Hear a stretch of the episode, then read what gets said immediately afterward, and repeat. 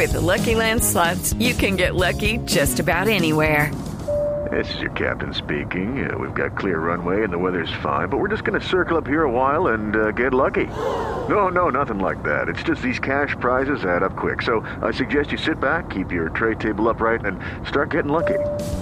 Play for free at LuckyLandSlots.com. Are you feeling lucky? No purchase necessary. Void where prohibited by law. 18 plus terms and conditions apply. See website for details. Son las 12 del día, 13 minutos, y entramos a hablar precisamente de ese tema grueso que queremos tratar hoy. Las perspectivas para el 2019. ¿Qué va a pasar con Colombia el próximo año? En Mañanas Blue los escuchamos. Y les preguntamos a ustedes que se comunicaran con nosotros al 316-415-7181, nos enviaran sus mensajes de voz, que nos contaran dos razones por las que creen que les va a ir mejor el próximo año. Y esto dijeron nuestros oyentes. Días, Mañanas Blue. Eh, quería participar del tema de la mañana y creo que mis dos razones por las que me irá bien en, es- en el siguiente año. Primero, mi vitamina diaria de la oración a Dios no me faltará. Y segundo, la garantía está en que si me desgasto por los demás, la felicidad y el bien vendrán como añadidura. Feliz Navidad, Dios les bendice desde New Jersey. Uy, feliz Navidad en New Jersey, allá cerca eh, a Nueva York. ¿Qué dicen más los oyentes de por qué nos va a ir mejor en el 2019? Ese era un trabajo muy personal de nuestro oyente. Muy buenas tardes, cordial saludo. Para el 2019 va a ser un año mejor para Colombia. Eh, gracias a Dios que en Colombia hay gente más buena que mala. Los deshonestos se van a dar cuenta que eh, la bondad y la honestidad es el camino del bien. Eh, hay que ponerle granito de arena para que Colombia siga prosperando y que nuestros futuros hijos y nietos tengan una mejor vida. Muchas gracias. Están muy positivos nuestros oyentes. Vamos a ver si nuestros expertos invitados, académicos, piensan igual que en el 2019 las cosas van a estar mejor. Así es, Camila. Yo creo que la pregunta tenía más una cosa interesante y es mirar, no solo medir el positivismo, sino en qué lo fundamentan, en las creencias religiosas, en qué le está yendo bien en el trabajo, en qué le está yendo bien en las relaciones interpersonales. Y a mí me está gustando mucho este ejercicio porque uno se va dando cuenta por qué es que los colombianos somos tan positivos de cara al 2019. Pues vamos a preguntarle eso a Luis. Díganos, don Oscar.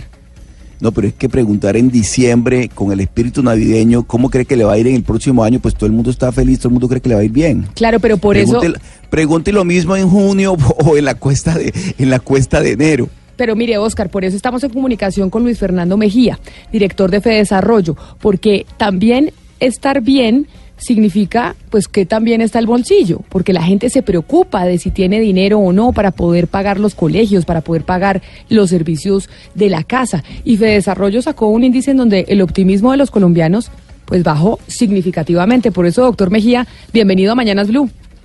Camila, muy buenas tardes ya. Un especial saludo para usted, para toda la mesa de trabajo y para todos los oyentes. Bueno, y ese 2019 económicamente, ¿cómo pinta? Porque internacionalmente, pues vemos que para los países eh, emergentes como el nuestro, pues no pinta muy bien. Pero díganos usted que es el experto. Bueno, primero, eh, Camila, simplemente hablar del indicador de confianza, que fue la noticia económica tal vez del día de ayer. Eh, es un indicador de confianza que ya tiene un par de décadas aquí en Fedesarrollo, en donde se mide eh, como un termómetro de las expectativas y de las condiciones económicas de los hogares. Eh, se hace una encuesta en las cinco principales ciudades, Bogotá, Medellín, Cali, Barranquilla y Bucaramanga, acerca de eso, de cuáles son las expectativas, las condiciones económicas de los hogares y también, por supuesto, expectativas en términos de la evolución económica en el país.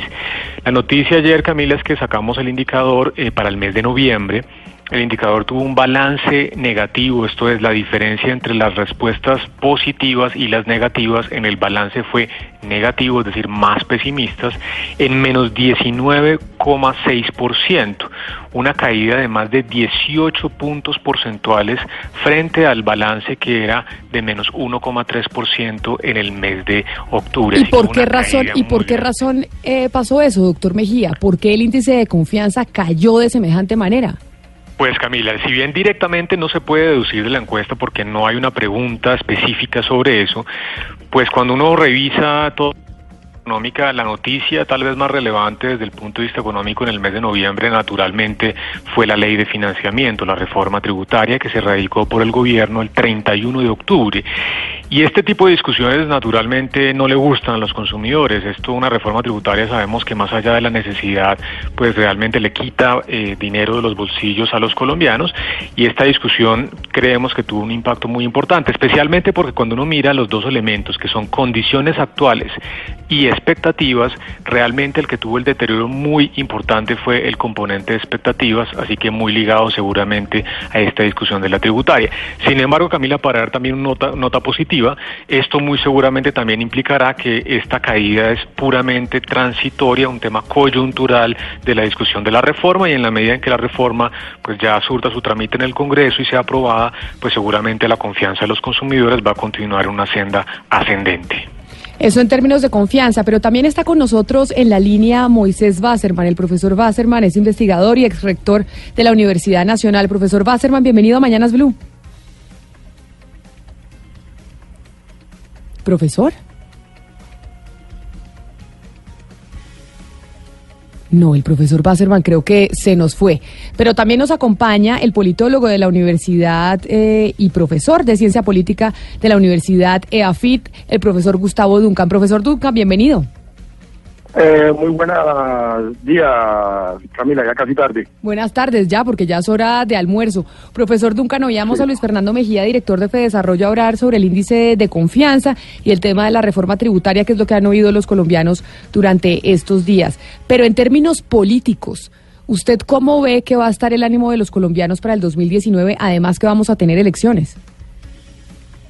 Sí, va a ser un año bastante movido donde se va a ver el hasta qué punto todo lo que llamaría la fuerza alternativa, tanto lo que va del, del polo, la izquierda, Petro, y otros sectores, llamadas el lado de Fajardo, Fabia López, eh, Mocus, eh, compiten con la política tradicional. Lo que se va a ver en estos años en general es la forma como el, país sigue confiando en, los líderes y la dirigencia tradicional y hasta qué punto está dispuesto a apostar por nuevas formas de, dirigencia.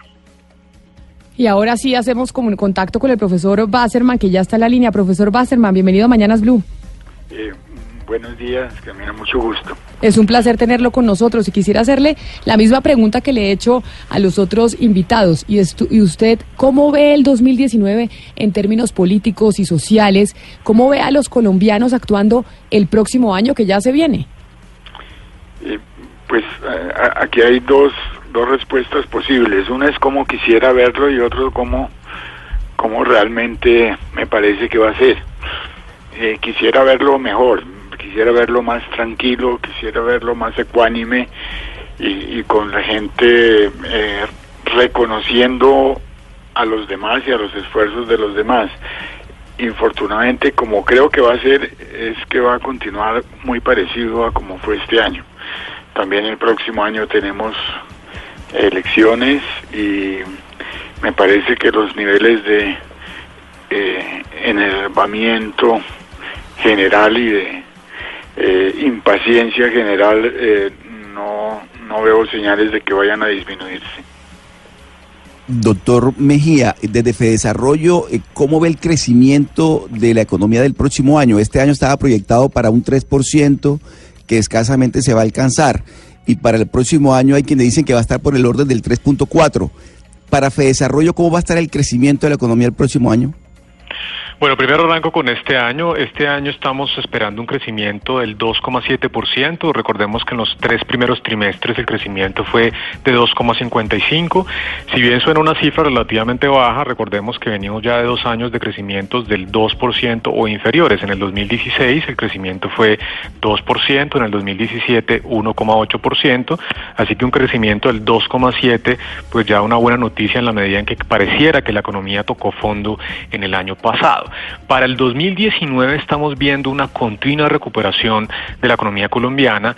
Eh, nuestro pronóstico es 3,3%, muy cercano a lo que está esperando el mercado, que en promedio está esperando un crecimiento del 3,2%.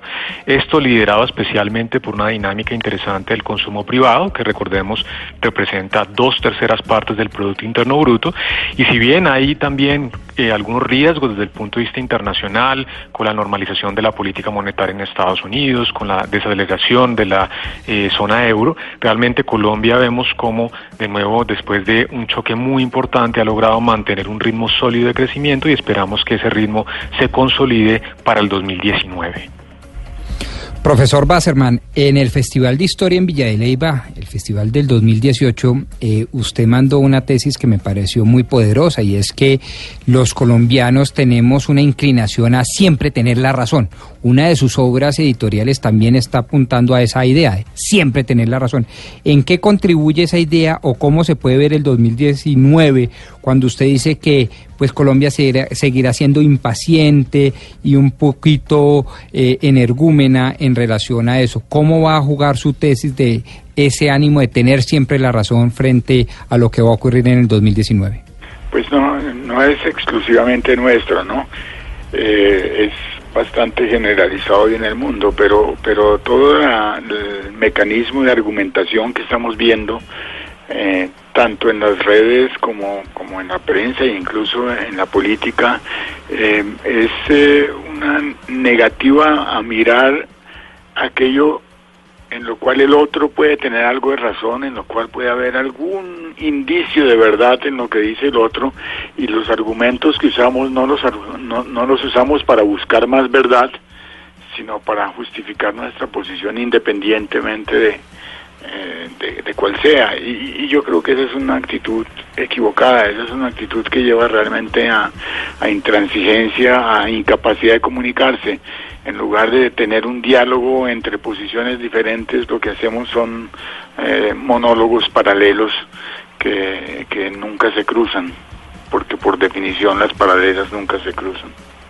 Profesor Duncan, el tema social, ¿cómo, cómo, se, cómo se pinta, cómo se vislumbra ese, ese clima social el próximo año con todo este tema del estudiantil y demás?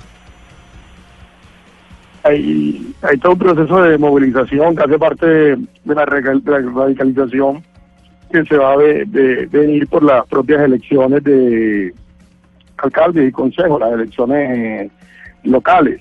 También va a depender mucho de qué tanto logre el gobierno recoger presupuesto para realizar estas inversiones que de alguna manera eh, pues, en todas las demandas sociales que se van a venir en el próximo año. Y precisamente hablando del 2019, doctor Mejía de Fe Desarrollo, cuando uno habla de que también está en una economía, pues es cuando la gente empieza a meterse en inversiones de largo plazo. Y es comprar una casa o comprar un carro. ¿El 2019 será un año para eso en términos económicos? ¿La gente debería meterse en ese tipo de inversiones? Pues Camila, primero contarle que eh, ayer publicamos también la encuesta de opinión financiera, es una encuesta que hacemos con la Bolsa de Valores, en donde entrevistamos a los eh, las personas que están en las mesas de dinero de los bancos de inversión y demás acerca de las perspectivas de las variables macroeconómicas. Y le cuento entonces cuatro cifras importantes eh, en esta encuesta. Primero, inflación. Este año esperando ellos un cierre de la inflación alrededor del 3,3%. Para diciembre del 2019 las expectativas en promedio alrededor del 3,5%. Segundo, tasa de cambio este año esperando los analistas que cierren alrededor de 3.150 pesos por dólar y para el 2019, a pesar de la volatilidad y a pesar de los riesgos muy, muy optimistas, con un cierre de 3.100 pesos por dólar en el 2019. El crecimiento económico, ya hablamos, 2.8 para este año, 3.2 para el 2019 y una cifra muy importante también que es tasas de intervención del Banco de la República, porque esto al final afecta el costo costo de endeudamiento de todos los hogares. Este año se espera un cierre como están las tasas hoy en día del 4,25% y para el próximo año una subida de 50 puntos básicos para cerrar en 4,75. Así que ahí están servidas las variables macroeconómicas para tomar decisiones de inversión. El consejo natural para todos los hogares es, eh, por supuesto, diversificar las inversiones, no concentrarse en un solo activo, sino tener inversiones relativamente diversificadas para poder minimizar los riesgos y poder generar rentabilidades importantes de esas inversiones.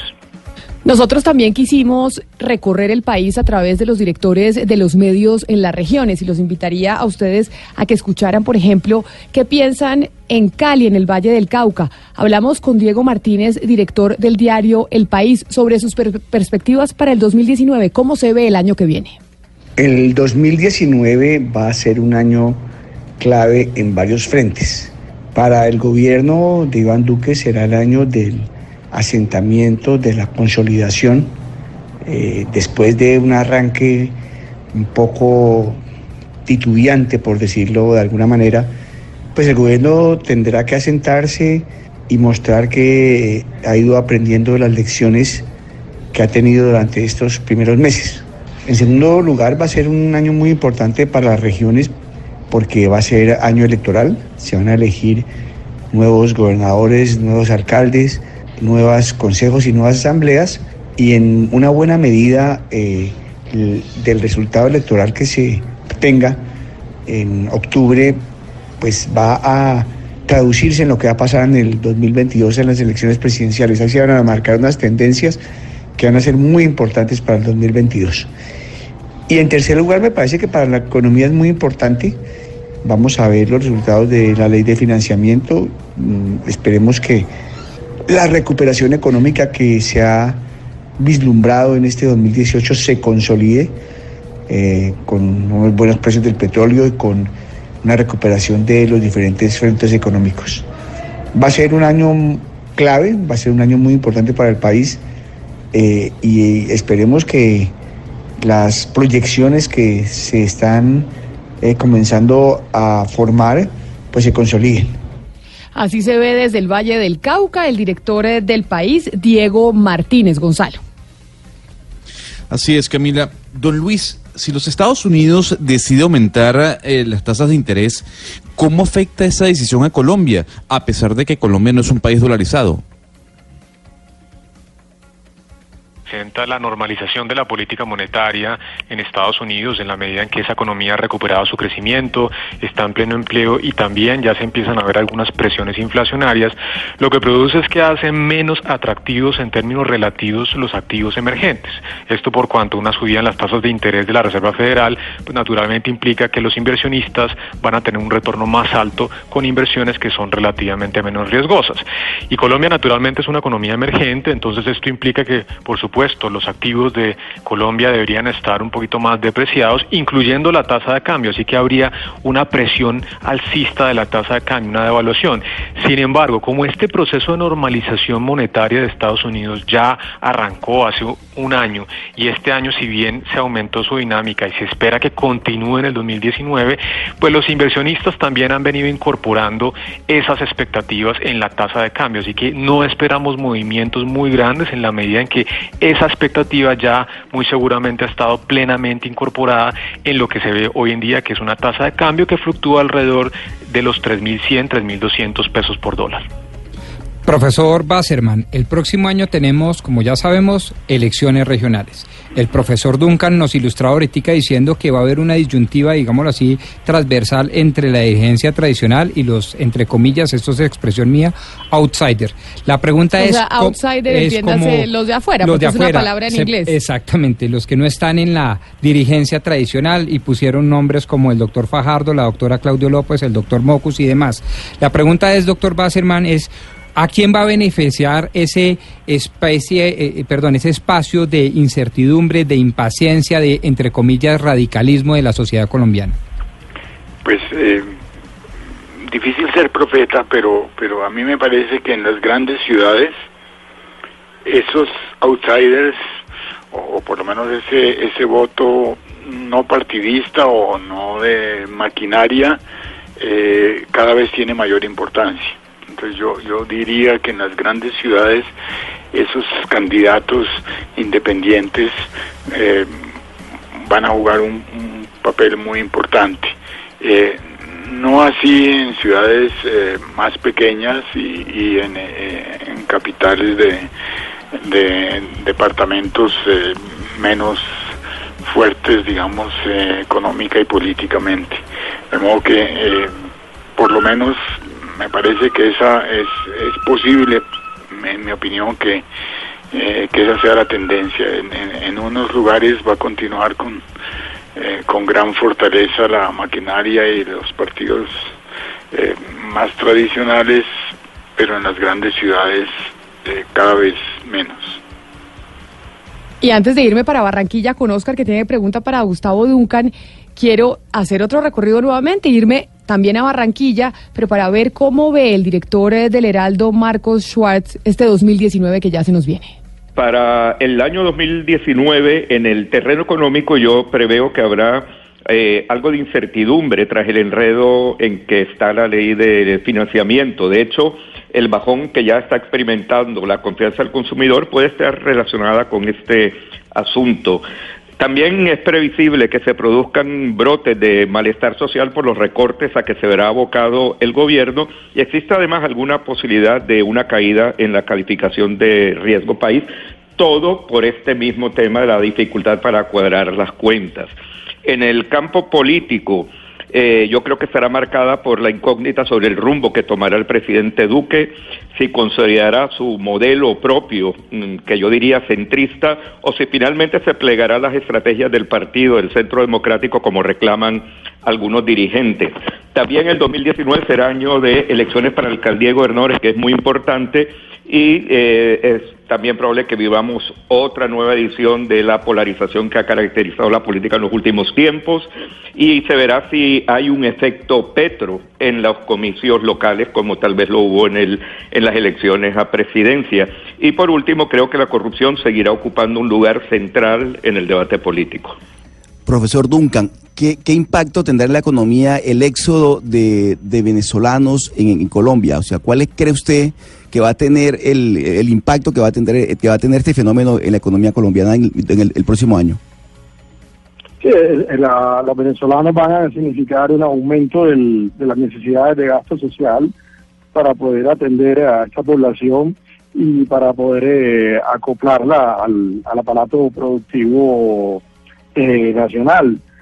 Ahora, eh, en ese sentido, lo que uno esperaría es que vaya a ser un combustible para todo el, las marchas sociales que se prevén, eh, que entre otras cosas se está haciendo ese sector que se llamaría outsider o alternativo, que busca reclamarle a la clase política tradicional por toda la corrupción, por toda su incapacidad de ofrecer soluciones a los problemas de la gente pero en general va a ser parte de, ese, de ese material de, discusión en que se debate la clase política eh, colombiana. Y como decía bien Marco Schwartz del, Heraldo, eh, lo que se va a reflejar es allí eh, si Duque está en condiciones de neutralizar la polarización, que es, la, el que, digamos que el gran a la gran visión de su gobierno, de crear ese centrismo que neutralice por un lado los halcones del centro democrático, pero por el otro lado demuestra que no es necesario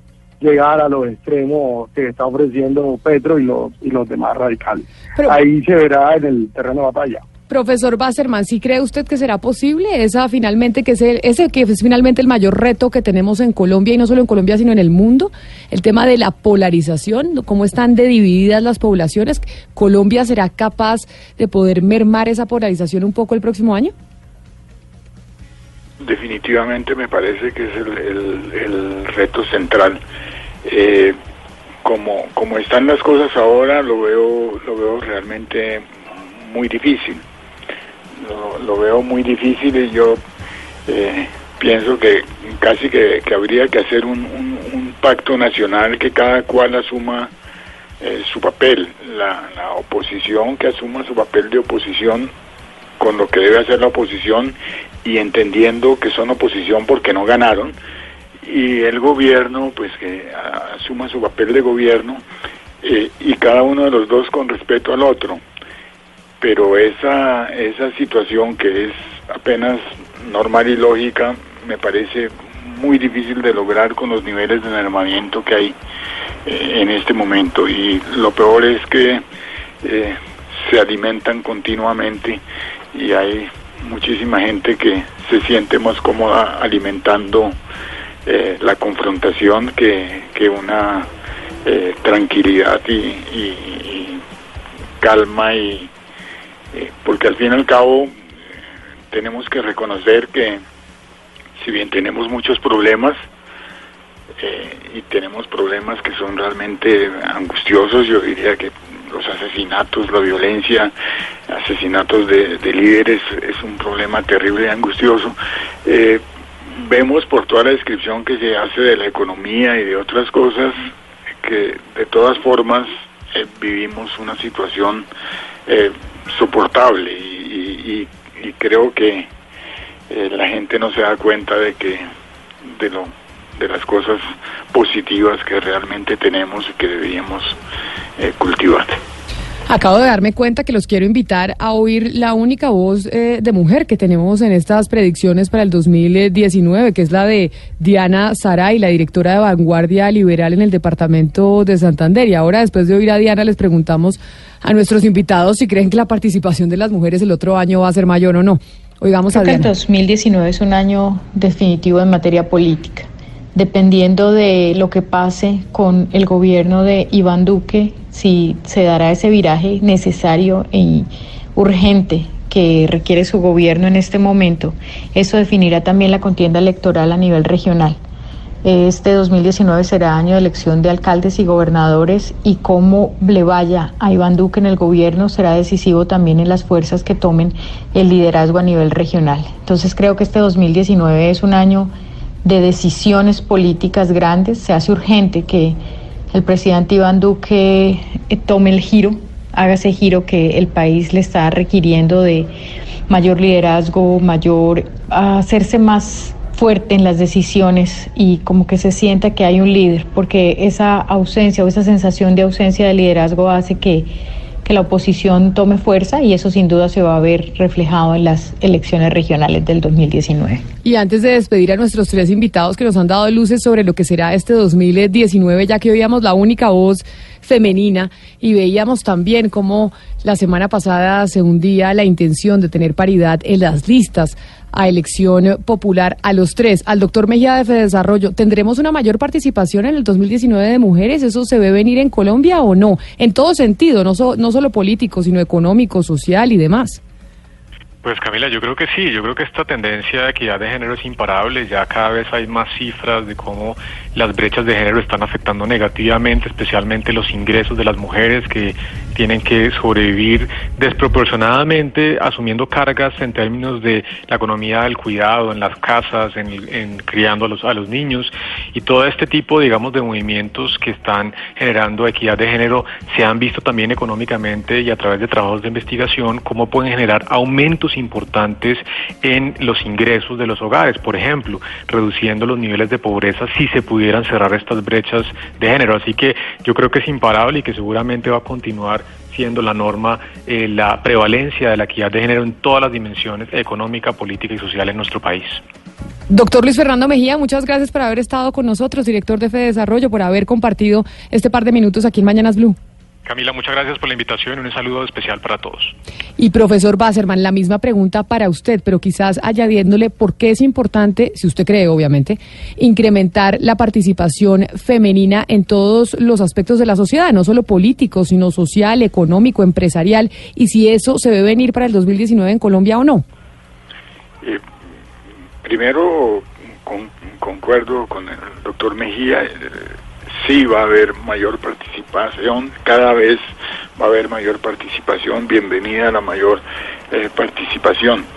Y eh, en 2010, un- un año es un, periodo corto para grandes transformaciones eh, culturales, pero venimos en ese proceso desde hace eh, un par de siglos seguramente y, es, eh, concuerdo, totalmente imparable. Ahora, ¿por qué es importante? Yo pienso que eh, la moral en el, eh, los sistemas morales en la humanidad tan avanzado eh, eh, están evolucionan, están avanzando y, y avanzan siempre por lo menos en, en los últimos siglos, hacia una mayor autonomía individual y hacia una mayor equidad.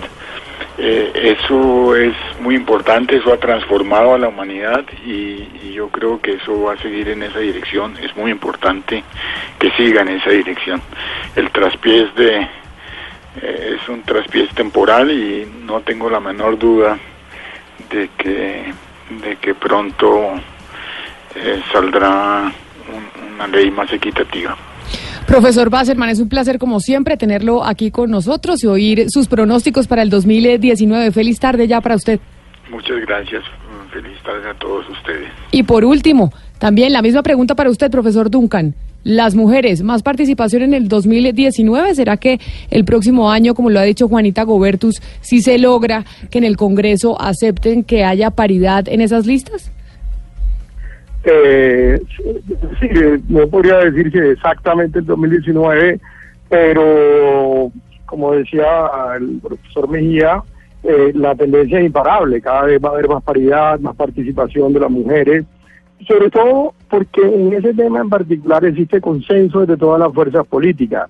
La discusión sobre el tema de la ideología de género se da en, en otros temas como la educación, como el lenguaje que se debe usar, etcétera, pero en términos de participación ahí existe consenso en el grueso de las fuerzas políticas y así haya existido un traspié con la, ley de, equidad de género en, la, en las listas, eh, la tendencia va a ser imparable en, lo, en, los próximos años. Ahora, también existe consenso de que la sociedad es mucho mejor, que existe igualdad entre hombres y mujeres y eso hace que el, la presión de la propia sociedad sobre sus políticos revierta en leyes que en un momento dado sean innecesarias, porque ya se ve por descontado que hombres y mujeres sean iguales. Profesor Duncan, muchísimas gracias, feliz mañana y pues un placer contar con sus aportes también aquí en Mañanas Blue. Listo, muchas gracias Camila y feliz año. Y seguimos haciendo nuestro recorrido regional porque queremos saber qué piensan los diferentes departamentos. Y nos vamos para el departamento de Bolívar, en Cartagena. El director del diario En Universal, Pedro Luis Mogollón, también nos dijo cómo ve el 2019. 2019 creo que será un año difícil en el país pues, por múltiples razones.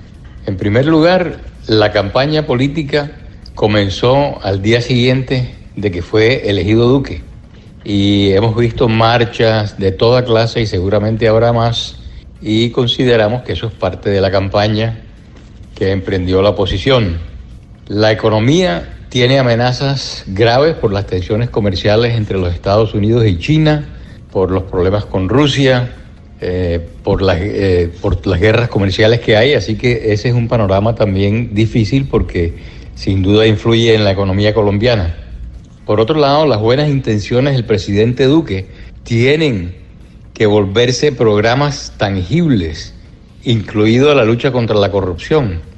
Y por otro lado, el Congreso no le hace fácil la vida a Duque sin mermelada ni burocracia.